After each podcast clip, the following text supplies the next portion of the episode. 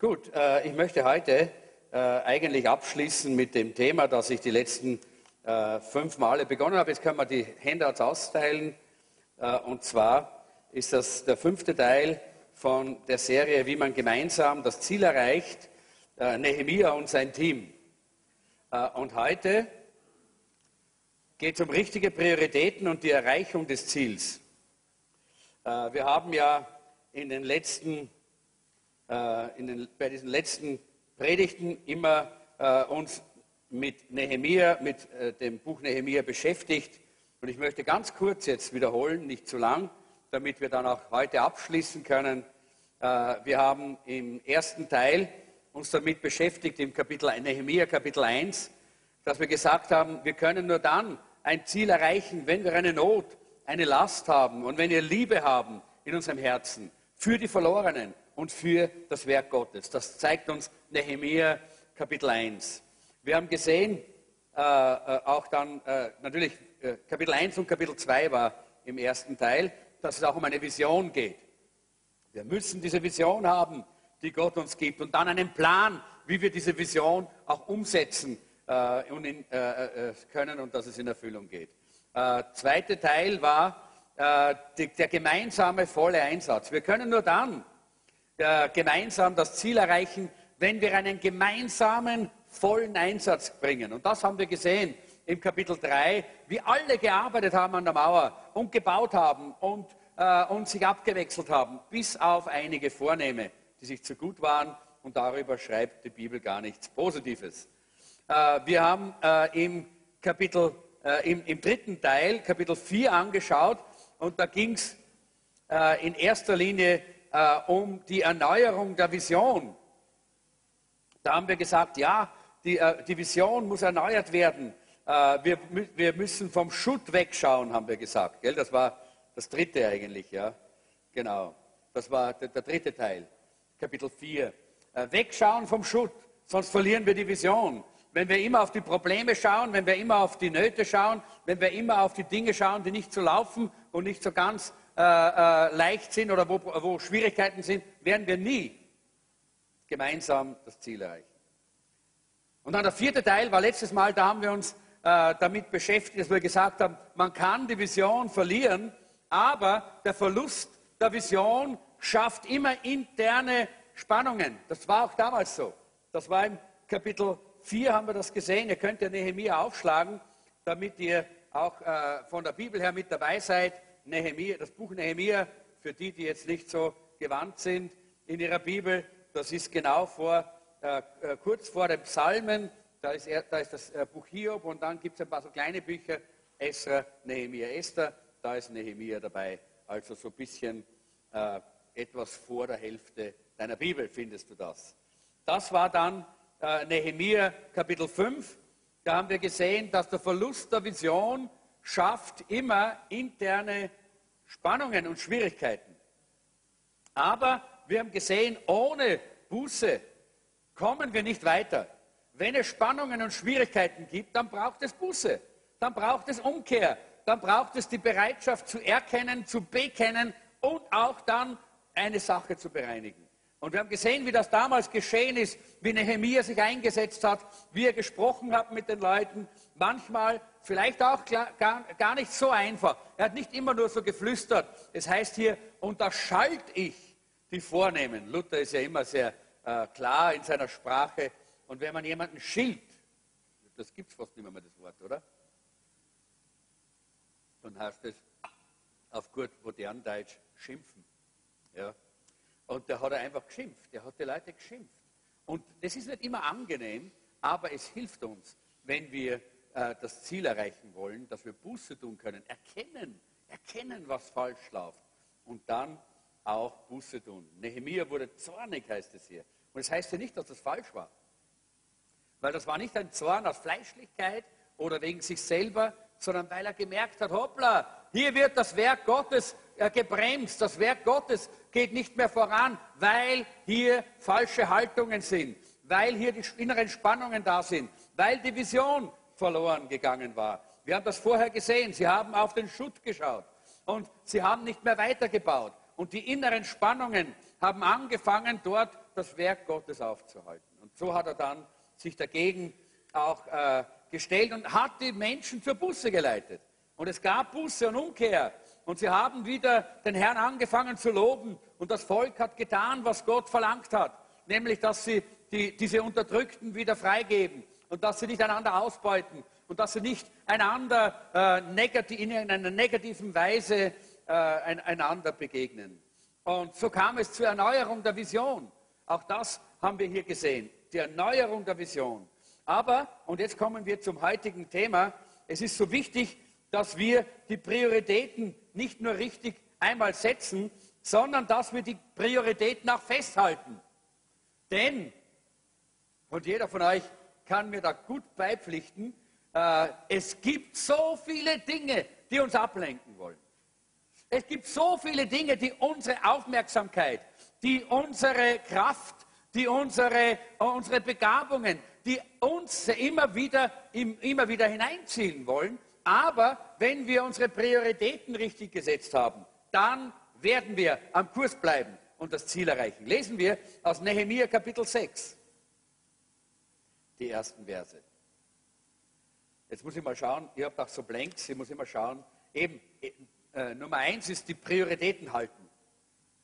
Die Prioritäten halten. Nehemiah Kapitel 6, 1 bis 14. Wir lesen nicht die, die ganze Stelle, sondern nur Ausschnitte davon. Und als Samballa, Tobia und, äh, und Geshem, der Araber, und unsere anderen Feinde erfuhren, dass ich die Mauer gebaut hätte und keine Lücke mehr darin sei, wiewohl ich die Türen zu der Zeit noch nicht in die Tore gehängt hatte, sandten Samballat und Geshem zu mir und ließen mir sagen, komm und lass uns in Kephirim im Tal Ono zusammenkommen. Sie gedachten mir aber, Böses anzutun. Ich aber sandte Boten zu ihnen und ließ ihnen sagen, ich habe ein großes Werk auszurichten. Ich kann nicht hinabkommen. Es könnte das Werk liegen bleiben, wenn ich die Hand abtäte und zu euch hinabkäme. Sie sandten aber viermal zu mir in dieser Weise und ich antwortete ihnen in der gleichen Weise. Und dann sandte Sambala zum fünften Mal seinen Diener zu mir mit einem offenen Brief in der Hand.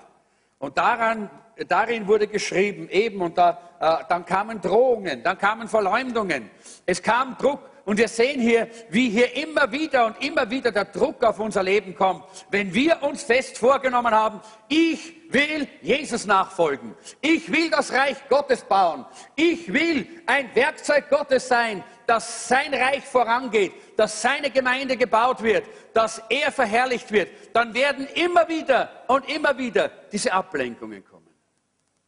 Aber Leute, jede Ablenkung ist ein Gang hinunter. Es geht immer bergab wenn wir uns ablenken lassen. Es geht immer bergab, wenn wir unser Ohr denen leihen oder dem leihen, der uns von dieser Vision wegbringen möchte, die Gott uns gegeben hat, nämlich, dass wir das Reich Gottes bauen in unserem Land, dass wir Österreich mit dem Evangelium erfüllen, dass wir dieses Land mit der Herrlichkeit Gottes bekannt machen und dass jeder Einzelne von uns seinen Platz einnehmen kann im Leib Christi, in der Gemeinde und mit seinen Gaben, mit seinen Begabungen hier einfach auch Reich Gottes bauen kann in diesem Land. Das ist das, was Gott uns als Mission gegeben hat. Die Mauern Jerusalems wieder zu bauen. Dass die Herrlichkeit Gottes wieder sichtbar wird, dass die Herrlichkeit Gottes wieder erlebbar wird in diesem Land. Und wenn, wenn, wenn, wir, wenn, äh, wenn wir diesen Weg gehen und wenn wir merken, dass hier etwas passiert, so wie wir es auch gemerkt haben, auch in den letzten Wochen, in den letzten Tagen auch, dann wird der Feind immer kommen mit irgendwelchen anderen Dingen. Er wird, komm, komm, komm herunter, komm, wir müssen miteinander reden, komm, lass uns doch miteinander verhandeln, komm, warum tun wir doch dieses? Aber ich sagte eines, wenn wir von dieser Vision abweichen, die Gott uns gegeben hat, dann ist es immer ein Weg bergab.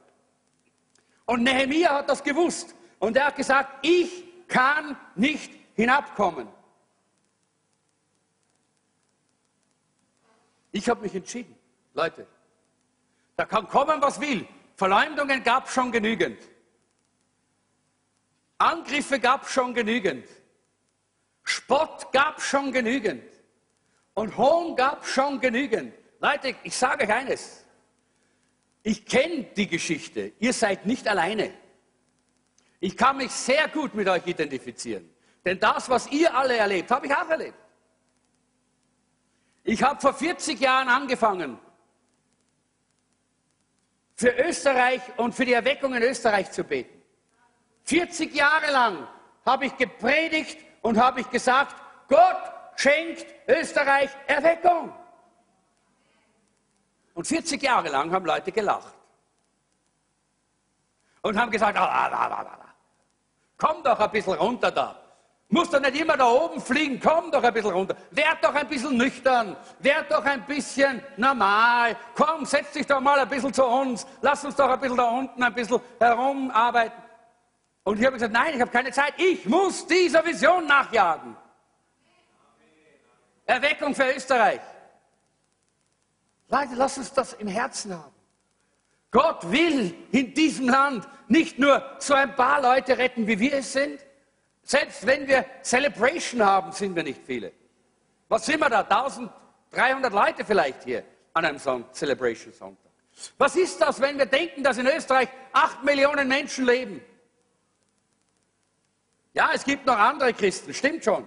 Aber gerade jetzt haben wir wieder die Zahlen vor Augen äh, bekommen, wie wir jetzt gearbeitet haben daran, an dieser Anerkennungsfrage.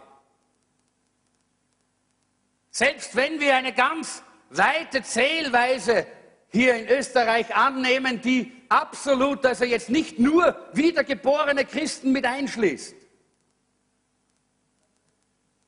gibt es nicht mehr als vielleicht 24.000 bekennende Christen. Es mag sein, dass es in der katholischen Kirche dort und da Leute gibt, die auch ihr Herz Jesus gegeben haben, sich geöffnet haben und der evangelischen Kirche auch. Aber ich spreche von bekennenden Christen. Ich spreche von Christen, die dieses Land verändern. Christen, die aufstehen für Jesus. Christen, die die Mauern Jerusalems bauen. Die Mauern Jerusalems waren nicht unsichtbar. Wisst ihr, äh, manche Christen meinen, ja, nicht so, so sichtbar, nicht so laut. Die Mauern Jerusalems sind nicht nach unten in den Boden gebaut worden, oder? Das waren keine Mauern, die, die, unsichtbar nach unten gehen. Nein, das waren sichtbare Mauern, damit die Welt erkennt, es gibt noch einen lebendigen Gott, einen, dem alle Macht gegeben ist im Himmel und auf Erden, der die Herrlichkeit hat und der dort sich offenbart in dieser Stadt. Und deshalb ist es so wichtig, dass wir uns nicht ablenken lassen. Und ich kann euch zwei Dinge, habe ich hier aufgeschrieben, sagen, die ganz, ganz wichtig sind. Nummer eins, die Werteliste. Ich habe darüber schon einmal gesprochen hier. Ich spreche immer wieder bei unserer Leiterschaft darüber. Setz dich einmal hin im Gebet und sag Gott, schenk mir meine zehn wichtigsten Werte in meinem Leben. Zeig sie mir. Und dann schreib sie dir auf. Ich habe sie hier drin. Es, jetzt habe ich hier den, den, den Wecker, äh, nicht Wecker, den, diesen, diesen Timer. Aber ich habe hier drin, habe hab ich meine Werte. Die sind hier drin eingespeichert. Äh, und diese Werte, die, die rufe ich dann immer auf, wenn ich drüber nachdenke. Das sind meine Werte, die ich weiß, die halte ich fest. Und wenn irgendetwas an mich herankommt, wo ich mich entscheiden muss, links oder rechts, rauf oder runter, dann nehme ich meine Werteliste und sage ich, das entspricht nicht den Werten, die Gott mir gegeben hat für mein Leben, die ich brauche, damit ich das Ziel erreichen kann. Und dann sage ich nein. Mach dir das selber in deinem Leben so, dass du dir diese Werte immer vor Augen führst. Dann wirst du es leichter haben, Nein zu sagen. Wenn etwas kommt, das nicht diesen Werten entspricht, das nicht dieser Vision entspricht, das nicht diesem Weg entspricht, den Gott für dich und für uns geplant hat. Das Zweite ist die geistliche Unterscheidung. Etwas später lesen wir dann, da heißt es im Vers 8, äh, na, im Vers, ein bisschen später dann, im Vers, im Vers 10, da heißt es, und ich kam ins Haus Schemaias, des Sohnes Delaias, des Sohnes Mehetabels, der gerade behindert war. Und er sprach, der Teufel kann auch Behinderte gebrauchen. Wir meinen manchmal, oh, die sind arm, die, die, da, da, muss, da muss man ganz besonders offen sein. Irrtum. Das spielt keine Rolle. Starke und Schwache gebraucht der Feind. Ja? Und ganz besonders, wenn er weiß, dass du ein Herz hast für Behinderte, kann er sie auch gebrauchen. Oder ein Herz hast für Randsiedler, kann er sie gebrauchen, für, Rand, für, für Leute von Randgruppen, dann kann er sie gebrauchen. Ja? Und das ist hier geschehen. Und es heißt hier, und er sprach, lasst uns zusammenkommen im Haus Gottes, im Innern des Tempels und die Türen des Tempels zuschließen, denn sie werden kommen, dich zu töten. In der Nacht werden sie kommen, damit sie dich töten. Ich aber sprach, sollte ein Mann wie ich fliehen? Sollte ein Mann wie ich in den Tempel gehen, um am Leben zu bleiben? Ich will nicht hineingehen. Denn ich merkte, dass nicht Gott ihn gesandt hatte. Denn er sagte die Weissagung über mich, weil Tobia und Samballat ihm Geld gegeben hatte. Weissagung, ja, auch das kann gegen uns gebraucht werden. Es ist so wichtig, dass wir verstehen, nicht alles, was gut ausschaut, ist richtig.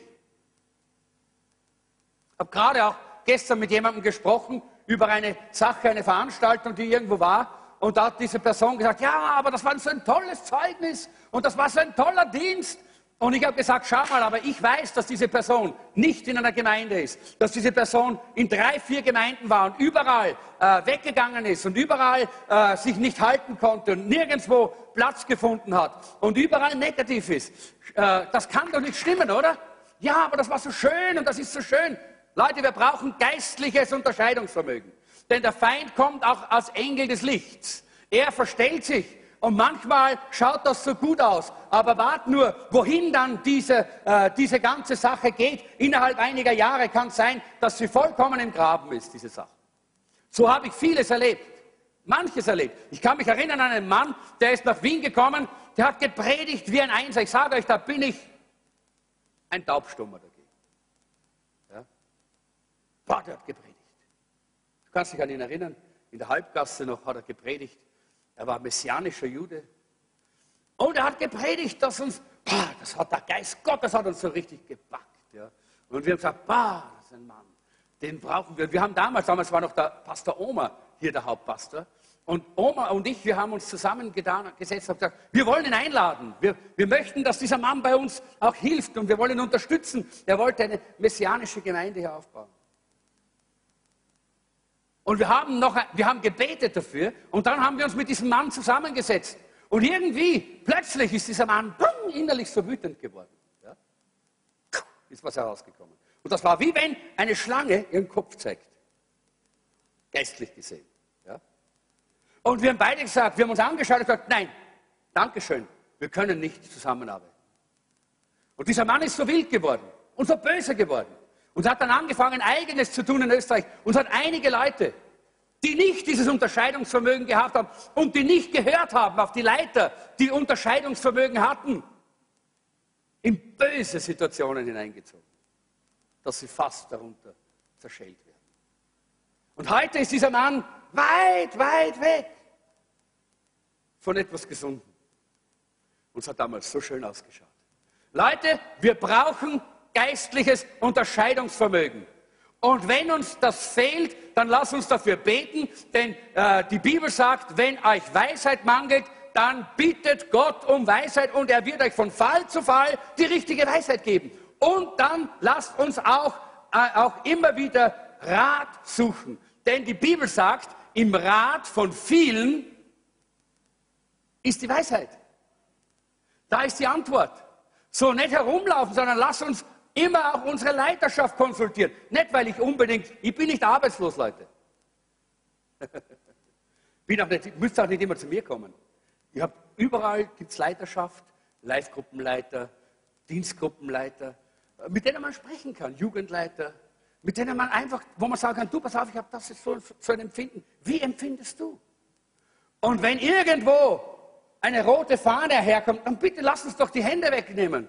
Wer von uns möchte denn in die falsche Richtung gehen? Nehemiah hat das erkannt und er hat gesagt, ich lasse mich nicht von einer falschen Weissagung hinunterziehen. Und nicht alles, was Weissagung ist, ist richtig. Nicht alles, was schön klingt, ist richtig. Leute, lass uns immer, lass uns immer die Grundlagen und die Wurzeln anschauen. Das ist auch der Grund, warum ich nicht zu jeder Konferenz laufe und mit Halleluja Begeisterung applaudiere, nur wegen dem, weil dort viele Leute sind oder jemand da ist, der toll predigen kann. Nein, das ist nicht das Wesentliche. Wir müssen immer die Grundlagen anschauen. Und dann werden wir auch sehen, was geschieht. Dann werden wir auch erleben, wie die richtigen Dinge geschehen, so wie bei Nehemia. Was ist denn das nächste beim Nehemia? Und die Mauer wurde am 25. Tag des Monats Elul in 52 Tagen was? Fertig. Halleluja. Da war noch der ganz, ganz massive Angriff. Komm doch, komm doch. Ja? Und, und die falsche Geist, seine, seine geistliche, religiöse, falsche Beeinflussung. Und er hat gesagt, no, kommt nicht in Frage. Ich habe eine Vision, ich habe ein Ziel, ich weiß, was Gott gesagt hat. Und das werden wir vollenden mit der Hilfe des Herrn. Ich gehe nicht hinunter. Ich lasse mich nicht mit einer falschen Weissagung bedrängen. Ich lasse mich, auch wenn ich verleumdet werde, auch wenn die Leute spotten über mich, ich lasse mich nicht abbringen. Und was ist gekommen? Der Herr hat gesegnet und kurze Zeit darauf war das Ziel erreicht. Halleluja! Ist das herrlich? Ist das wunderbar? Leute, es geht immer um die Einstellung unseres Herzens. Viele meinen, ja, die, man muss immer so viel arbeiten. Nein, es geht nicht um die Arbeit. Es geht um die Haltung. Es geht um die Haltung. Wir werden dann gleich auch noch sehen, da war einer, der hat auch gearbeitet, der hat dieser, dieser Priester Eliashib oder wie er geheißen hat, der hat auch viel gearbeitet. Aber der Mist gebaut. Er hat dem, dem Schwiegersohn oder, oder dem Schwager vom Tobias eine Kammer gemacht im Tempel. Obwohl der Tobias ein Feind des Volkes Gottes war. Er hat die Türen geöffnet für den Teufel. Hat viel gearbeitet, er hat mitgearbeitet an der Mauer, hat eine, eine Türe eingehängt, aber kein Schloss, damit er herein kann, der Tobias. Es geht nicht um die viele Arbeit, es geht um unsere Haltung. Es geht um unser Herz, wenn wir die Mauer bauen wollen und wenn wir sehen wollen, wie diese Mauern fertig werden. Und so ist das zweite, die Vollendung der Mauer bis zur Einweihungsfeier, ist ein ganzer Zeitraum. Sie haben nicht die Mauer vollendet und dann sofort äh, die, die, Instrumente aufgestellt und Lobpreis und Halleluja. Nein, nein, nein, nein, nein. Sie haben die Mauer aufgestellt und das war mal der bauliche Erfolg. Nummer eins. Das war das bauliche Ziel, das sie erreicht haben. Hier im 15. Vers. Und das ist toll. Das bauliche Ziel ist toll. Leute, wie wir dieses Haus fertig gemacht haben hier, da haben uns die Leute gratuliert und haben gesagt, so was Tolles, das ist super für Österreich. Aber das ist ja nur die Äußerlichkeit. War auch ein wichtig, sonst würde man heute da draußen, wäre kalt hier zu sitzen ohne das Haus, oder? hätten wir alle dicke, äh, dicken Mantel und die Hauben und alles an, ne? Ja, und Schirm wahrscheinlich, weil es halt regnet, ja. Äh, aber, versteht ihr, das war wichtig, aber es war nicht das Ende. Das war nur ein Ziel. Und das hat Nehemia gewusst und das hat Esra gewusst, das haben diese Leiter gewusst. Das war nur ein Teil des Zieles, das bauliche Ziel. Wenn wir die Mauern Jerusalems bauen wollen, das heißt, wenn wir wollen, dass die Gemeinde Jesu wieder zu dem wird, was sie in der Apostelgeschichte war, dass sie, dass sie sichtbar ist und dass sie spürbar und erlebbar ist für die Menschen ringsherum und dass Nationen verändert werden dadurch, dann geht es nicht nur um bauliche Dinge, nicht nur um äußerliche Dinge um schöne Äußerungen. Das ist alles wunderbar. Aber das ist nur ein Ziel, das wir erreichen müssen.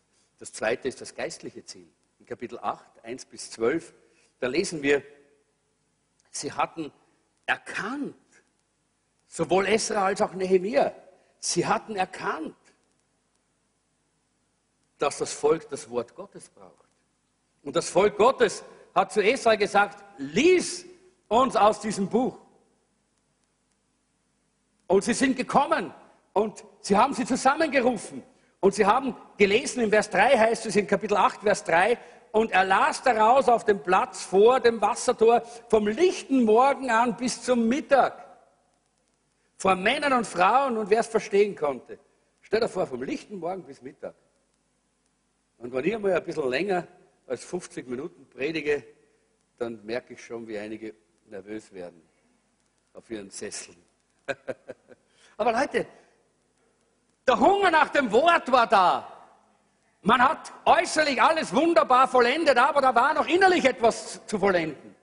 Und Nehemiah und Esra haben gewusst, das Innerliche ist genauso wichtig wie das Äußerliche, weil sonst nützen die Mauern gar nichts außen, wenn drinnen immer noch die Feinde sind, wenn drinnen immer noch der Tobias und der Sambalat ist im Herzen, ja, wenn immer noch die, äh, die, der, der, alte Mensch, das alte Fleisch, die Gottlosigkeit, äh, die, die, Selbstsucht, die Eigensucht, wenn immer noch die Kritiksucht und, und das negative Reden und das Afterreden, wie es beim Luther heißt, wenn das immer noch da ist, dann nützen uns die Mauern gar nichts. Da können wir schönste Häuser haben.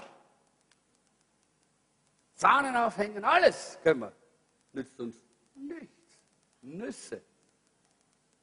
Hilft uns das. Und deshalb ist das Wort Gottes so wichtig. Und deshalb ist die Predigt des Wortes ein so zentrales Element auch in unseren Gottesdiensten und in unserer Arbeit, dass wir auch in den Live-Gruppen uns mit dem Wort beschäftigen und nicht nur mit dem Kaffee. Dass wir uns auch in unserer Bibelschule, in unserer Jüngerschaftsschule mit dem Wort beschäftigen, weil das Wort so wichtig ist, damit das Innerliche auch zum Ziel kommt. Und sie sind dort gesessen und sie haben die ganzen, das heißt hier, und die Ohren des ganzen Volkes waren dem Gesetzbuch was? Zugekehrt. Die haben solche Ohren gekriegt, hey Leute, und haben gehört und gehorcht.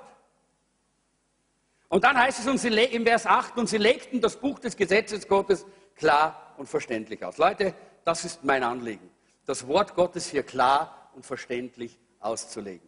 Das war damals so bei Esra. Esra war ein ganz besonderer Schriftgelehrter. Er hat sich bereits äh, vor, bevor er äh, nach, äh, nach äh, Judäa zurückgegangen ist, bevor er in das Land äh, zurückgegangen ist aus der Gefangenschaft, hatte er sich vorbereitet. Er hatte, er hatte studiert, er hat sich vorbereitet, er hat Theologie studiert dort, in der Fremde, in der Gefangenschaft, weil er gewusst hat, Gott hat etwas Besonderes vor mit mir. Und ich möchte, dass das Volk Gottes das Wort des Herrn kennt. Und das ist etwas, was wir alle schätzen sollten, wenn wir Leute haben, und ich, dank, ich bin so dankbar auch, dass die Mona und die Tina das tun, sich mit dem Wort beschäftigen, sich, wenn sie auf eine Bibelschule gehen. Ich möchte euch ermutigen, dass ihr das auch tut, Sie äh, mit dem Wort beschäftigen, eine Bibelschule besuchen. Wenn ihr nicht weggehen könnt, um ein, zwei Jahre irgendwo auf einer echten Bibelschule oder christlichen Universität zu studieren, dann kommt in unsere Gemeindebibelschule. Wir werden jetzt wieder anfangen, in diesem kommenden Jahr die Gemeindebibelschule anzubieten, weil es so wichtig ist, das Wort. Leute, wir müssen innerlich auch äh, diese Mauern bauen. Auch innerlich muss unser geistlicher Mensch muss wachsen, damit wir so stark werden, wie Gott uns haben möchte, dass wir stehen im Wort, dass wir gegründet sind im Wort. Und Esra wusste, wie man das Wort auslegt. In all meiner Schwachheit versuche ich mein Bestes. Und Leute, sollte ich es einmal nicht verständlich auslegen, dann kommt doch zu mir. Ich kann das vertragen mich mit euch hinzusetzen und vielleicht das ein bisschen zu erklären, was ich vielleicht unverständlich ausgedrückt habe. Ich rede ja immer so, wie mir der, der Schnabel gewachsen ist. Nicht? Ich, ich, ich, rede ja jetzt nicht irgendwo in diesen priesterlichen, schönen Tönen. Irgend sowas. Nein, ich, das, das kenne ich nicht. Ja? Ich bin auch kein, kein Übertheologe, kein Theologe, der da theologische Tiraden loslässt. Ich versuche es so einfach wie möglich, dass es dir persönlich etwas bringt und hilft. Und wenn es nicht so ist, Leute, dann bitte sagt es mir. Ich möchte euch dabei helfen, das Wort zu verstehen. Und wir alle wollen das als Leiterschaft. Und wenn du in deiner Live-Gruppe Fragen hast, dann bitte schluck sie nicht hinunter, dann stell sie. Dein Live-Gruppenleiter wird dir versuchen zu helfen. Und wenn er was einmal nicht weiß, ist er deshalb nicht gleich, du hast ihn deshalb nicht äh, bloßgestellt, weil wir wissen, dass wir nicht alles wissen. Hallo? Wisst ihr warum? Weil dieses Buch, das kannst du studieren und studieren und studieren und studieren und du wirst immer noch nicht alles wissen.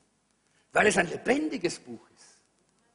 Aber es ist so gut, dass wir wissen, wo wir hingehen können, um dann die Information einzuholen, die wir brauchen, die du brauchst.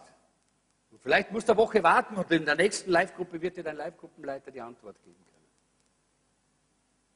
Und deshalb, es wurde verständlich ausgelegt und als sie das dann auch wirklich gehört haben, dann heißt es hier, im Vers 9, dieser Tag ist heilig dem Herrn, eurem Gott, darum seid nicht traurig und weint nicht, denn alles Volk weinte, als sie die Worte des Gesetzes hörten. Da gab es eine Überführung von ihren Sünden, eine Überführung von, ihrer, von, von, den, von den falschen Haltungen, als das Wort Gottes dort ausgelegt worden ist. Und ich denke, das darfst du auch annehmen, dass es bei uns, auch bei uns gibt es das. Dass du merkst, hoppla, da, da, spricht der Geist Gottes und ich merke, dass ich irgendwo eine falsche Haltung oder eine falsche, eine, äh, falsche äh, Handlung gesetzt habe oder dass ich vielleicht überhaupt falsch liege in irgendeiner Situation, dann lass es zu, denn das ist, das ist die Heilung, die Heilung Gottes für dich. Das erste ist immer, dass wir es erkennen. Wenn du nicht weißt, dass du krank bist, dann wirst du auch nicht bereit sein, eine Behandlung anzunehmen, oder? Wer lässt sich als Gesunder gerne mal auf den Operationstisch legen? Einfach nur so. Ein bisschen schneiden, oder? Ein bisschen was wegschneiden, ein bisschen was. Äh, niemand. Warum? Und genau das ist, was Jesus sagt. Die Kranken brauchen den Arzt, nicht die Gesunden. Und die Pharisäer haben gedacht, uh, wir sind so gesund, wir brauchen nichts. Ja? Leute, Lasst es zu, dass der Geist Gottes uns immer noch überführt. Ich bin so dankbar, dass der Geist Gottes immer wieder zu mir redet. Mich überführt von falschen Haltungen oder Gedanken oder falschen Ding Konzepten und dass ich lernen darf, mich zu beugen und Buße zu tun und umzukehren. So einfach ist es. Weil wir einen gnädigen Gott haben. Halleluja. Und einen barmherzigen Gott, der uns immer die Hand entgegenstreckt. Also so war das, dass sie alle geweint haben. Aber dann lesen wir weiter. Und dann haben diese Leiter, der Nehemia und der Esra, beide, die Leiterschaft, haben die Leute ermutigt und haben gesagt, Leute, das ist schön, dass ihr weint. Das möchte ich mal gerade so hineinlesen. Denn ich bin sicher, dass sie nicht einfach nur gesagt haben, stopp, nichts gewandt wird da, Heute ist ein Freudentag. Nein. Sie haben sicher gesagt, wie schön ist das, wenn das Wort unser Herz erreicht. Ich bin sicher, dass Sie vielleicht mitgeweint haben dort oben und sich mitgefreut haben. An dem, was Gott hier getan hat in seinem Volk, nämlich, dass er das Volk auch innerlich geistlich zum Ziel gebracht hat. Aber wie sie gesehen haben, dass dort ein bußfertiger Geist war, dann haben sie sie ermutigt und haben gesagt, und jetzt hört euch das an, Geht hin und esst fette Speise und trinkt süße Getränke. Ich, erm-, ich ermutige euch, geht hinunter ins Café und esst fette Speise. Ich weiß nicht, gibt es halt fette Speise? ja, Würsteln oder was? Burger, fette Speise, seht ihr. Äh, und trinkt süße Getränke und freut euch, sagt hier, äh, sagen hier die Leiter. Äh, und gebt auch denen, die nichts haben, denn dieser Tag ist heilig dem Herrn und seid nicht bekümmert, denn die Freude am Herrn ist eure Stärke. Dieses Wort kennen wir, oder? Die Freude am Herrn ist unsere Stärke. Oh, das ist ein herrliches Wort. Und wisst ihr, ich bin so froh, dass die Bibel sagt, ich darf Fettes essen. Nein, jetzt meine ich das nicht im, im normalen Bereich. Das heißt, ich darf einfach auch, ich darf genießen. Ich darf die Dinge genießen, die Gott mir gibt, die Gott mir zukommen lässt. Jawohl, hey, wir sind keine wir die, haben die Kassen Kartäuser, Mönche, äh, die, die nichts essen dürfen und sie nichts freien dürfen. Und ja, keine Freude, weil Freude ist vom Teufel. Ja? Das sind wir nicht. Sondern wir wissen, die Freude am Herrn ist unsere Stärke. Halleluja. Und der Herr gibt uns viele Dinge, an denen wir uns freuen können, aber die Dinge dürfen nicht den Herrn ersetzen, Leute. Sondern der Herr muss unsere Freude bleiben. Unser Zentrum muss der Herr sein. Er ist unsere Freude. Huh. Mein Herz ist voller Freude, weil ich Jesus habe. Und wisst ihr, manchmal, da fühlt man sich so. Ich habe mich heute so gefühlt.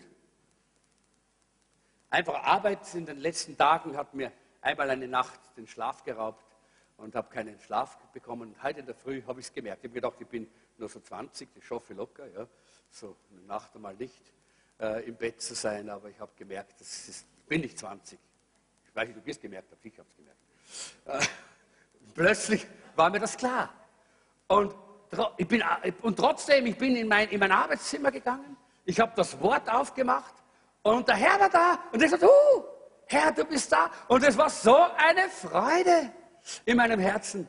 Die Freude. Und plötzlich habe ich wieder Kraft gehabt.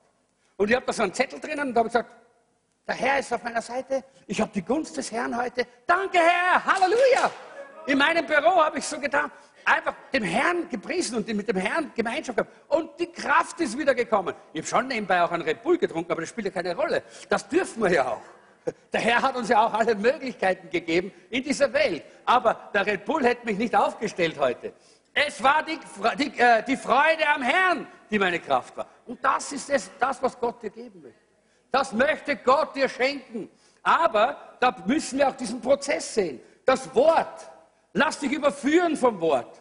Wachse im Wort, so wie damals. Und lass dir auch das Wort immer wieder auslegen von denen, die Gott dir geschenkt hat, als Lehrer, als Leiter, die Gott gegeben hat, dass sie das tun sollen. denen gibt er ja auch auf der einen Seite die Salbung, auf der anderen Seite auch ein bebendes Herz.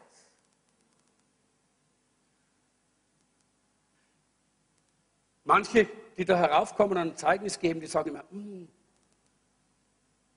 mir klopft das Herz so und meine Knie zittern mir so. Ja. Und dann sage ich oft, hey du, jedes Mal, ich weiß nicht, wie viele hunderte oder tausende Male ich schon äh, da oben war, jedes Mal, wenn ich mich vorbereite und bevor ich hier heraufgehe, zittert mein Herz oder bebt mein Herz, weil ich weiß, dass ich hier eine Verantwortung habe, nicht nur irgendwelche Ideen weiterzugeben, nicht nur über das zu reden, was mir gerade passt, sondern Gottes Wort, Gottes Wort weiterzugeben.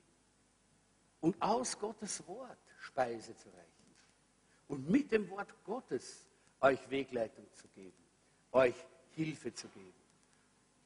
Und deshalb bebe ich immer und sage, Herr, komm, Heiliger Geist, ich will dein Werkzeug sein. Und das glauben mir dann die Leute, sagen, ja, du schaust nicht so aus. Ja, aber sie schauen meistens auch nicht so aus, wenn sie darauf kommen. Das würden sie bald umfallen.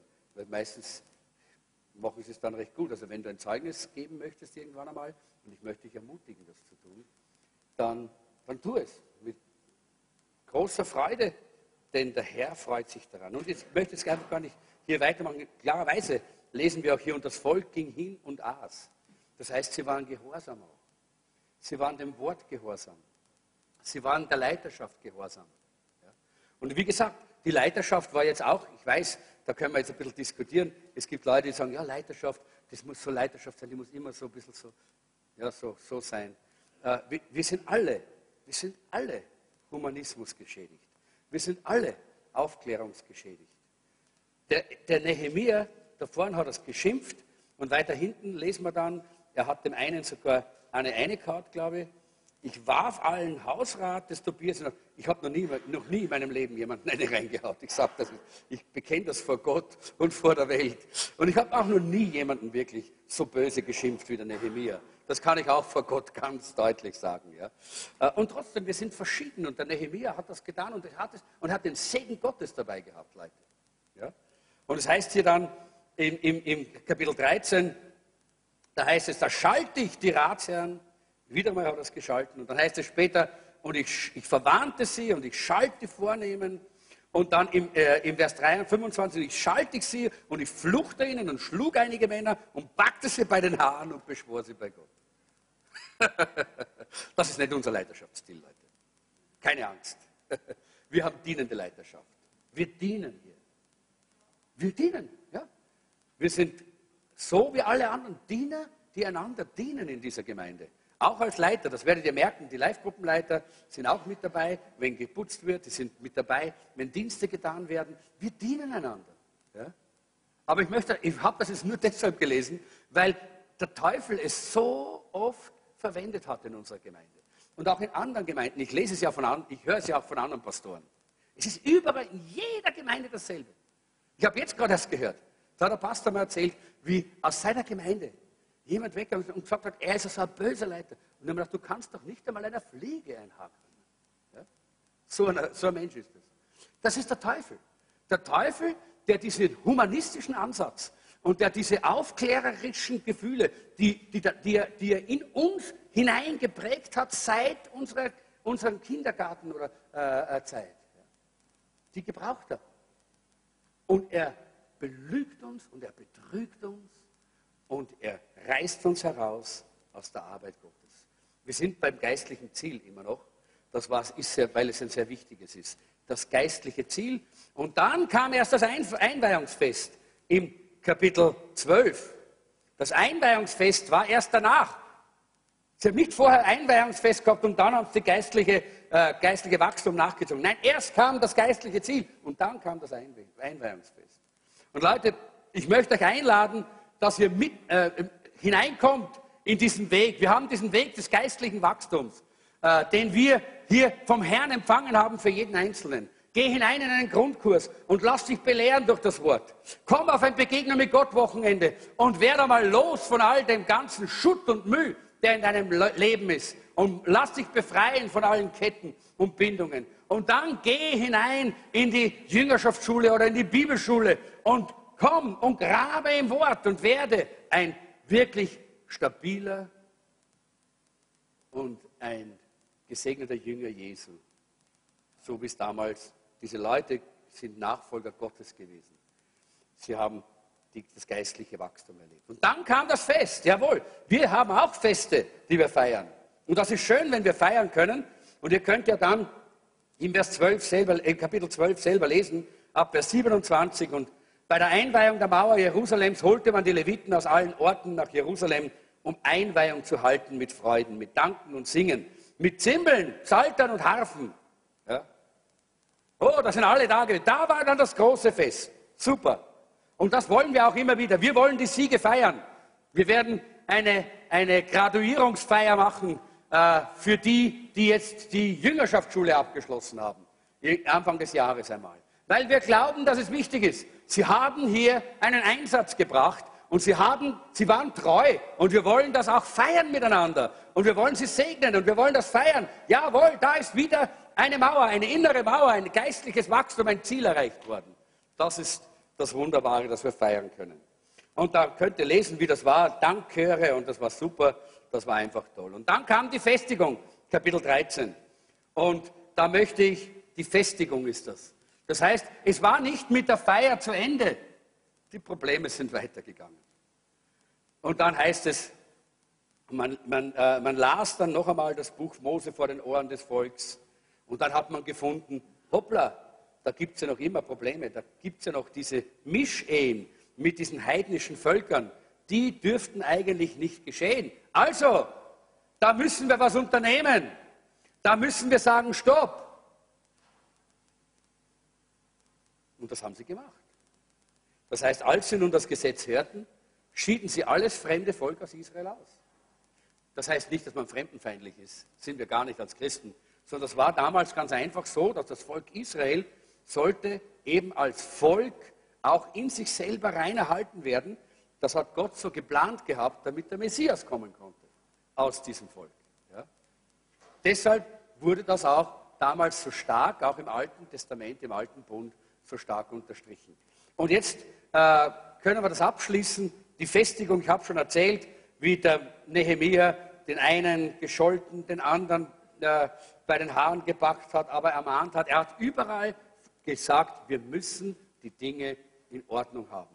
Und auch wir wollen in der Gemeinde es lernen, dass wir die Dinge in unserer Gemeinde in Ordnung haben. Und jetzt wollen wir, und das ist die Frage, die praktische Lektion für die Gemeinde wollen wir jetzt einmal uns anschauen. Die praktische Lektion für die Gemeinde. Was können wir als Gemeinde hier aus dem, was wir hier im Nehemia studiert haben, auch wirklich praktisch lernen. Und ich möchte das ganz kurz durchgehen. Ihr habt eine ganze Reihe Bibelstellen hier, die könnt ihr selber lesen. Aber ich möchte das durchgehen, weil in all diesen hektischen und visionären Zeiten, die es damals gab bei diesem Mauerbau, gab es Irritationen, Frustrationen und wahrscheinlich mehr, als wir hier in diesem Bericht lesen. Sonst wäre das Buch wahrscheinlich so dick. Ja. Aber es geht nicht darum. Es geht, es geht darum, dass wir lernen, was sie dort gemacht haben. Sie sind zusammengestanden, sie haben vergeben, sie haben in Einheit gelebt und haben damit die Mauer fertiggestellt. Sie sind nicht eine Beute des Feindes geworden, weil sie zusammengestanden sind. Sie haben sich nicht ablenken lassen. Sie haben sich nicht belügen lassen. Sie haben sich nicht frommen Lügen hingegeben, sondern sie sind eins geblieben. Sie sind zusammengestanden. Sie haben miteinander das Werk zum Ziel geführt. Und das ist das Geheimnis. Und da, geht, da, da können wir jetzt drüber äh, äh, uns ein bisschen unterhalten, die letzten paar Minuten, das Geheimnis einer liebenden Gemeinde. Und ich möchte da einfach sagen, jede Gemeinde braucht eine harmonische Atmosphäre. Jede Gemeinde braucht eine harmonische Atmosphäre. Und wenn wir so eine Atmosphäre haben, dann kommen die Leute. Und wir haben gerade äh, gestern oder wann, irgendwann einmal haben wir geredet, oder vorgestern, da hat die Gabe erzählt, dass irgendjemand hier war äh, auf Besuch oder, oder nur hereinschauen oder irgendwas und hat dann, äh, war auf Besuch da, glaube ich, aus Deutschland irgendwo. Ja, und die waren dann da in der Versammlung und nachher waren sie noch unten auch im Café und die haben das so fantastisch gefunden, die Gemeinschaft, die wir haben miteinander. Wie wir miteinander umgehen. Wir sind das so gewohnt, für uns ist es so, so normal und so selbstverständlich. Aber die Menschen von draußen, die erkennen das, die sehen, die merken, hoppla, die lieben einander, die schätzen einander, die achten einander, die haben miteinander Gemeinschaft in dieser Gemeinde. Und genau darum geht es, wenn die Menschen das sehen und wenn sie das erkennen, dann werden sie davon angezogen, weil das suchen sie ja. Danach verlangen die Menschen ja, dass sie in so eine Gemeinschaft hineinkommen. Und deshalb äh, in Römer Kapitel 14, Vers 19, da heißt es, wir wollen uns auf die Dinge konzentrieren, die zur Harmonie beitragen und dazu dienen, dass wir gemeinsam in unserer Gemeindegemeinschaft wachsen. Das ist jetzt die Philips-Übersetzung. Äh, die habe ich selber vom Englischen ins Deutsche gebracht. Äh, der Luther sagt es anders. Der Luther sagt, darum lasst uns dem nachstreben, was zum Frieden dient und zur Erbauung untereinander. Ist aber dasselbe, nur ein bisschen anders ausgedrückt. Die Gemeinde braucht diese Atmosphäre und hier spricht der Apostel Paulus davon und wir sehen hier in, in Nehemia, die, äh, die Leute im Nehemia haben auch diese Atmosphäre miteinander gebaut. Die war nicht da.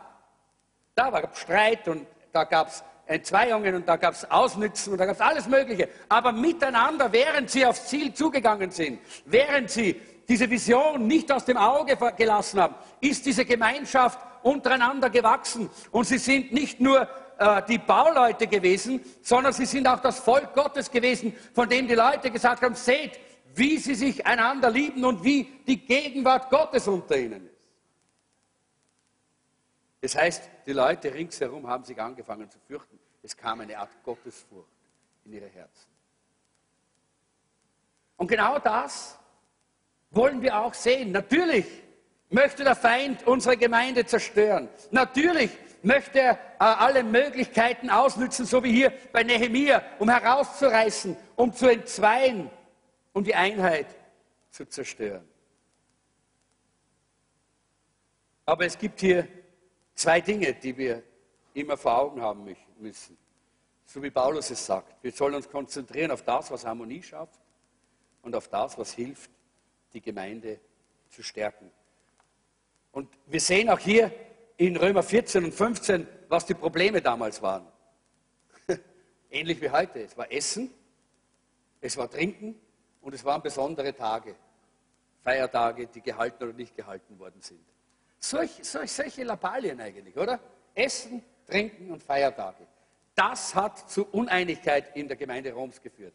Das hat zu Spaltungen geführt. Solche dummen Dinge. Und ich sage euch eines, ich habe im Laufe meines, äh, meines geistlichen Dienstes so viele solche Dummheiten gesehen. Ja? So viele solche Dummheiten. Wir haben eine solche Dummheit hier erlebt. Es ist jemand weggegangen von uns, weil Samstag kann man nicht Gottesdienst haben. Nicht, es muss Sonntag sein. Ja? Theologisch gibt es da, keine, gibt's da überhaupt keine, keine Begründung für so, eine, äh, für, für so eine Haltung. Weil, wie ich schon immer sage, wir, wir sind am Sonntag schon. Ja? Der Sabbat schließt an und für sich mit Sonnenuntergang, schließt eigentlich jetzt, weil jetzt gibt es ja Zeiten, bei uns bereits um 17 Uhr oder 18 Uhr im Sommer. Das heißt, wir haben einen Sabbat-Gottesdienst, schön, ne? Sind wir ganz biblisch. Und wir haben einen Sonntagsgottesdienst. Halleluja. Aber über das würde ich gar nicht diskutieren. Unsere lieben Geschwister in anderen Ländern, wo man am Sonntag sich gar nicht freinehmen kann, weil das muslimische Länder sind, die versammeln sich am Freitag. Ja, weil das dort der Feiertag ist. Und haben dort denselben Gottesdienst wie wir und genießen die Gegenwart Gottes und die Herrlichkeit Gottes. Aber immer wieder versucht der Teufel, solche Dinge aufzubringen. Kleinigkeiten. In Deutschland habe ich, hab ich Brüder kennengelernt von russischen Pfingstgemeinden. Und die haben sich getrennt wegen der Knöpfe auf den Hemden. Der Pastor sollte kein Hemd mit Knöpfen haben. Das ist ungeistlich. Der sollte ein Hemd haben, das da vorne eine durchgehende Brust hat. Und dann haben sie sich gespalten über diesem Thema. Der Teufel wird immer versuchen, solche Dummheiten, solche Nebensächlichkeiten zu nehmen, um uns auseinanderzubringen. Und für uns werden diese Nebensächlichkeiten immer so groß und dabei sind sie wirklich nur so klein. Und ich möchte fünf Wege zeigen, wie wir einander aufbauen sollen. Erstens, indem wir uns entscheiden, einander aufzubauen und zu erbauen. Das ist in diesem Vers drinnen. Indem wir uns entscheiden, und ich sage noch einmal entscheiden, nicht indem wir uns fühlen danach, sondern entscheiden. Beschließe Folgendes. Mach einen Beschluss und sag von heute an, werde ich es mir zum Ziel setzen, jeden Tag die Leute rings um mich herum aufzubauen. Stell dir vor, in unserer Gemeinde gäbe es fünf Leute, die jede Woche jeden eine Ermutigung per SMS, per E-Mail schicken. Wie würdest du dich fühlen, wenn du am Montag ein SMS kriegst, hey Bruder oder hey Schwester, es ist so herrlich mit dem Herrn zu gehen. Der Herr ist mit dir. Schau auf ihn. Sei gesegnet. Und am Mittwoch kriegst du noch eins. Und da steht, oh, der Herr hat heute für dich einen wunderbaren Plan. Öffne deine Ohr und lass den Heiligen Geist zu dir reden. Ich weiß, du wirst heute Besonderes mit Jesus erleben. Sei gesegnet. Leute, was wäre das, wenn wir das ständig empfangen würden? Dann würde man sagen, das war Blödsinn, so viel SMS will ich gar nicht haben. Oder? oder? Wer, wer, wer würde das sagen, oder? Habe eh schon zu viel E-Mail. Ja, sowas brauche ich nicht. Oder? Nein, wird man nicht sagen. Sondern wir würden alle sagen, Halleluja, danke Herr. Ich segne diesen Bruder oder diese Schwester, die mir das gegeben hat. Eine Ermutigung für den Tag. Eine Ermutigung, ein Licht. Ein Licht auf unserem Weg. So, jetzt könnt ihr damit machen, was ihr wollt. Ich habe das mal nur einfach so in, in den Raum hineingestellt. Einander aufbauen. Paulus sagt, dass wir, wenn wir schwache Gläubige sind, dann sollen wir in der Liebe wachsen. Nein, dann sollen wir in, sollen wir in, in, in der Erkenntnis wachsen. Und wenn wir starke Gläubige sind, dann sollen wir in der Liebe wachsen. Starke Gläubige, das sind solche, die immer meinen, sie wissen genau, was richtig ist und, und die anderen verurteilen und verdammen, wenn sie es nicht so machen, wie sie selber meinen, dass es richtig ist. Ja. Und da spricht Paulus ganz klar hinein, da gehört die Liebe Christi. Da müssen wir in der Liebe wachsen. Und die, die schwach sind, das sind diejenigen, die einfach in ihrem Leben nicht so richtig vorankommen und die Erkenntnis brauchen, die mehr vom Wort Gottes brauchen. Und wir können einander helfen, dass wir das kriegen, was wir brauchen. Zweitens, indem wir den Wert jedes Einzelnen anerkennen. Indem wir den Wert jedes Einzelnen anerkennen. Römer 14, 15, wenn du aber durch das, was du isst, einen anderen Christen verwirrst oder ihn sogar dazu verführst, gegen sein Gewissen zu handeln, dann bist du lieblos. Wegen irgendwelcher Speisen dürft ihr auf keinen Fall den Glauben eines anderen gefährden, für den doch Christus auch gestorben ist. Das ist wichtig. Jesus ist für die Menschen gestorben Und deshalb können wir nicht einfach sagen, ist mir völlig wurscht, was die anderen denken. Nein, es ist wichtig, dass wir einander nicht Probleme und Schwierigkeiten machen durch unseren Lebensstil, durch Kleinigkeiten. Und deshalb bei C heißt es, indem wir den Schwerpunkt auf, die, auf das wirklich Wichtige legen. Auf das wirklich Wichtige legen. Nicht die Nebensächlichkeiten, sondern das Wichtige vor Augen halten. In Römer 14, 16 bis 18 heißt es, was Gott euch geschenkt hat, soll nicht in Verruf geraten. Denn das Reich Gottes ist nicht Essen und Trinken, sondern Gerechtigkeit und Friede und Freude in dem Heiligen Geist. Es geht darum, dass Gott jeden annimmt, der zu ihm kommt und ihn durch seinen Heiligen Geist mit Frieden und Freude erfüllt. Wer Christus in dieser Weise dient, an dem hat Gott Freude. Und auch die Menschen werden ihn achten. Es ist wichtig, dass wir die, wichtigste, die, die, die äh, großen, die wichtigen Themen des Wortes Gottes in unserem Leben immer wieder behandeln. Es geht um die Erlösung für die Menschen, dass Menschen von ihrer Sünde befreit werden, dass Menschen zum Kreuz von Golgatha kommen und Jesus Christus annehmen. Es geht um die wichtigen Themen, dass Menschen äh, äh, getauft werden mit dem Heiligen Geist, erfüllt werden von der Kraft Gottes und so leben können, dass Jesus Christus durch ihr Leben scheint. Aber nicht um diese Nebensächlichkeiten wie Essen, Speisen, äh, trinken. Ich kann euch sagen, das kann so verwirren. Das kann so verwirren. Ich kann mich erinnern, wie ich ein junger Christ war, das muss ich euch noch Geschichte erzählen. Äh, wie ich so ein junger Christ war, äh, war ganz kurz, äh, ganz junggläubig und bin dann so ein, nach einem halben Jahr auf die Bibelschule gegangen in Deutschland. Und da war ich äh, dort auf dieser Bibelschule und während der Bibelschule sind wir dort auch in eine Gemeinde gegangen. Äh, und in dieser Gemeinde, das war eine, nicht keine pfingstliche Gemeinde, das war eine evangelikale Gemeinde, da gab es so einige so ganz besonders heilige Leute, die haben immer Trachtenkleidung äh, angehabt und äh, waren immer so in Tracht gekleidet und ganz besonders und sehr streng haben sie immer ausgeschaut. Und äh, ich kann mich gut erinnern und, die, äh, und diese, äh, diese Leute, die haben dann einfach gesagt, ja, wenn man wirklich, wenn man wirklich ganz dem Herrn nachfolgen will, dann soll man eben kein Fleisch essen und dann soll man eben äh, nicht diese ganzen Süßigkeiten und das ganze böse Zeug, das kommt alles vom Teufel und, und natürlich klarerweise auf, der, auf, auf, den Waschmitteln ist ja auch da irgendwo das Zeichen des Teufels drauf und, und ah, das waren lauter solche Sachen. Ja.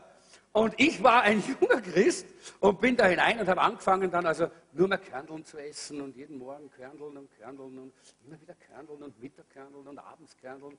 Und ich habe schon angefangen zum Gackern fast. Und es war also eine richtige Körnelgeschichte. Ja. Äh, und ich, ich, wirklich, also ich habe Körnel links und Körnel rechts und, und, und es war jedenfalls, ich, aber ich habe gedacht, ich wäre Heiliger und bin in die Gemeinde gekommen und habe mich zu den Leuten gesetzt mit, den Trachten, mit der Trachtenkleidung und habe mir gedacht, jetzt bin ich auch einer von ihnen, nicht? Weil ich nur mehr Körnel esse, ja? Und ich habe gedacht, ja, das sind die wichtigen, die jetzt muss ich. Ich war ja ganz junggläubig, ja? Und eines Tages, ich habe hab so eine kleine Wohnung gehabt in der Mitte von dem Ort, äh, Kaufbeuren hat er geheißen, äh, und in der Mitte von dem Ort habe ich oben drauf eine kleine Wohnung gehabt und drunter war ein Aldi-Markt. Da habe ich mir immer meine Körnel geholt, am Aldi-Markt. Und eines Tages bin ich da gesessen, wieder vor seinem Teller mit Körneln und ich habe gesagt, Herr, ich danke dir für meine Körneln. Und plötzlich haben wir gedacht, hm, irgendwas stimmt da nicht. Ich glaube, es war der Heilige Geist. und dann habe ich ich habe so einen Guster auf Schokolade bekommen. und dann habe ich gedacht, gut, okay, es, es sieht mich eh niemand. Habe ich mir gedacht. Und habe gesagt, okay, jetzt gehe ich mal da hinunter in den Aldimarkt und es sieht mich ja eh niemand. Und dann bin ich so mit dem Körperl gefahren und, so, und Schokolade und Bonbons und äh, äh, Gummibären und so. Uh, das war so ein herrliches Körperl voll. Ja? Und ich habe gedacht, hm, danke Herr, dass ich jetzt wieder ein bisschen was von dem haben kann. Und bin so durch die Reihen gefahren und komm zur Kasse und wer steht dort? Diese Dame in Tracht. Mit ihrem Trachtenkostüm. Und sie schaut mich an und schaut in mein Körperlein und sagt, aha, Gerhard. Und ich habe gedacht, jetzt bin ich vom Herrn abgefallen. Wirklich. Leute, schwache, junge Gläubige, die können solche Nebensächlichkeiten nicht verkraften. Und wir sind manchmal so dumm, dass wir, statt uns mit den wichtigen, zentralen Themen zu beschäftigen, das, was das Wort Gottes wirklich als unsere Säulen und als unsere Festung und als unser Fundament äh, dort baut. Statt uns mit dem zu beschäftigen, haben wir oftmals so viele so Nebensächlichkeiten, die so unwichtig sind. Die Entrückung vor oder Mitte oder nach der Trübsal, nicht? Oder, oder, äh, oder die Posaunen, wann werden die und was ist das? Und das ist alles nett, aber das ist alles nicht wichtig. Darüber haben sich so viele zerstritten. Und es ist so unwichtig. Lass uns das Zentrale, das Wichtige, das Evangelium von Jesus Christus und das, was er uns damit sagt, das Wort, das Zentrale des Wortes wirklich vor Augen haben. Ihr wollt wahrscheinlich wissen, wie das damals weit, mit, äh, weitergegangen ist, gell? mit den Körneln und der Schokolade. Na, ich bin, ich bin ja schon bei der Kasse gewesen. Was hätte ich denn gemacht? Ja? Ich bin natürlich durchgefahren. Ich bin zwar, mir, bin, bin mir zwar vorgekommen wie abgefallen. Ja? Und bin dann mit meiner, meinem Schokoladesackerl hinaufgegangen in meine Wohnung und habe es einmal hingestellt und habe mich nicht getraut, es gleich zu essen. Aber der Guster hat dann doch gesiegt. Und ich habe dann ordentlich Schokolade gegessen. Und dann bin ich zum Pastor gegangen. Und Gott sei Dank gibt es Pastoren. Weil das, die war keine Pastorin, ja, sondern die war nur irgendeine in der Gemeinde. Ja. Und ich bin zum Pastor gegangen und habe uns gebeichtet. Und er hat gelacht. Und er hat gesagt, na endlich bist du wieder gescheit worden. Ich habe mir schon gedacht, du bist da in diese extreme Richtung gefallen. Gott sei Dank bist du wieder zum Zentralen zurückgekommen. Zu Jesus. Er ist wichtig. Sein Leben ist wichtig. Und die ganzen Speisegebote kannst du essen, wie du willst. Aber gesund, wenn es geht, aber nicht als Religion. Nicht als Religion. Auch abnehmen kann eine Religion werden, Leute. Wirklich. In unserer Zeit ist es eine ganz große Religion. Da machen so viele Leute Geschäfte. Da, werden, da kriegen einige eine goldene Nase, weil es eine Pseudoreligion ist. Das brauchen wir nicht. Lass uns beim Zentralen bleiben. Und Nehemiah hat immer wieder das Volk zurückgeholt zum Zentralen, zu ihrer Aufgabe, zu ihrem Werk und zum Wort. Und das ist, was wir brauchen in unserer Gemeinde. D, indem wir unsere Freiheit aus Liebe füreinander einschränken. Wenn wir glauben, dass die Dinge, die, wie wir sie machen und was wir machen, so enorm wichtig ist und so enorm äh, notwendig ist, dann können wir anderen Menschen große Probleme machen manchmal. Wir übersehen, dass wir damit andere in Schwierigkeiten bringen. Aber es ist wichtig, dass wir uns konzentrieren auf die Herrlichkeit Jesu in unserem Leben, auf die Gegenwart Gottes in unserem Leben, auf das Wort Gottes, das zu uns spricht. Unsere Freiheit aus Liebe zueinander ein, füreinander einschränken. Ich habe auch die Freiheit gehabt, früher, wie ich so ein Hippie war, da habe ich die Freiheit gehabt, auszuschauen, wie ich wollte. Da habe ich lange Haare gehabt, einen langen Bart gehabt, zerrissene Hosen, dreckige Hemden, so, so türkische, so diese gestickten Dinger, indische und alles Mögliche. Und dann ein Zupferl irgendwo drin und so. Da habe ich alle Freiheit gehabt, das. Und dann bin ich in die Gemeinde gekommen und am Anfang habe ich mir die Freiheit genommen. Und plötzlich habe ich gemerkt, dass es da andere gibt, die damit nicht so gut um, umgehen können. Und ich bin so dankbar und ich bin so froh, dass Gott mir damals gezeigt hat, dass ich meine Götzen loslassen muss. Und mein Götze war meine Freiheit. Meine Freiheit zu tun und zu lassen, was ich will. Und nicht Rücksicht zu nehmen auf andere. Und nicht bereit zu sein, mich einzustellen auf andere. Und um der anderen willen auf meine Freiheit zu verzichten. Ich bin über viele drüber getrampelt damals mit meiner Freiheit.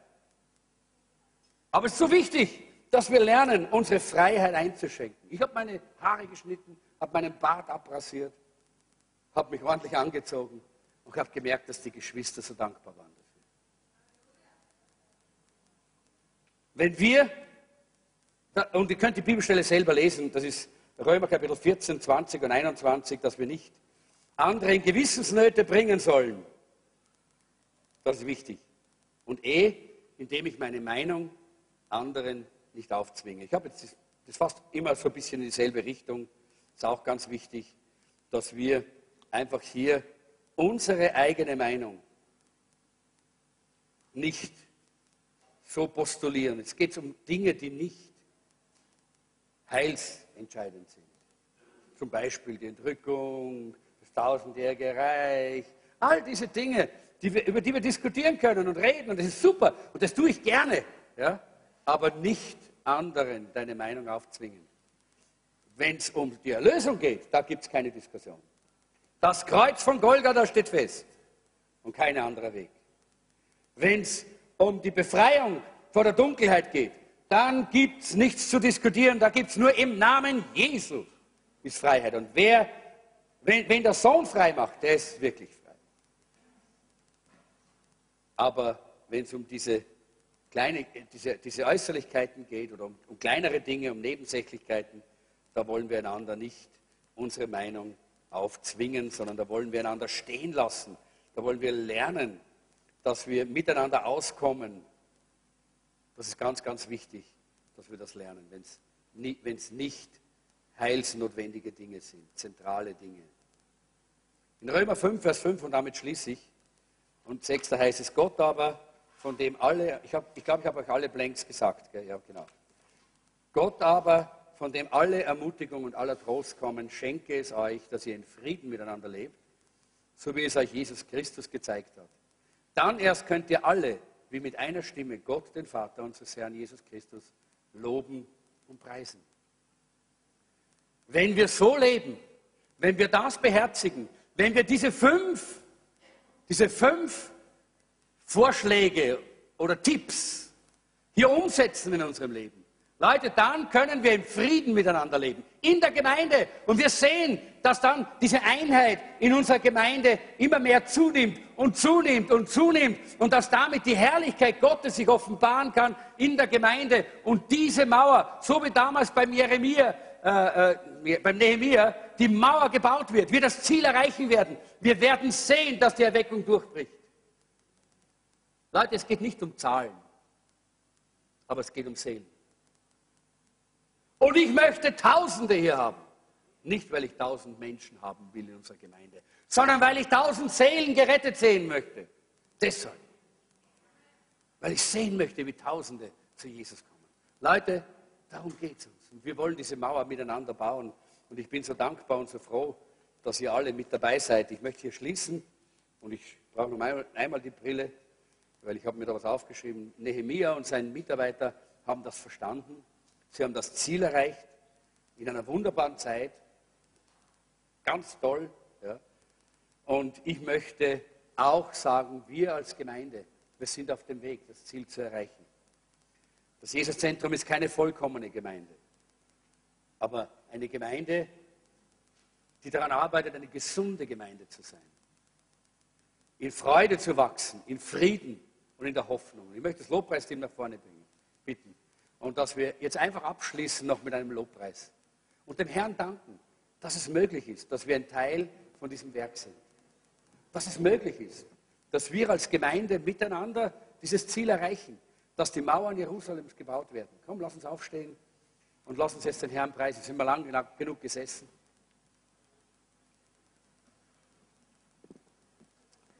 Danke, Jesus. Danke, Herr.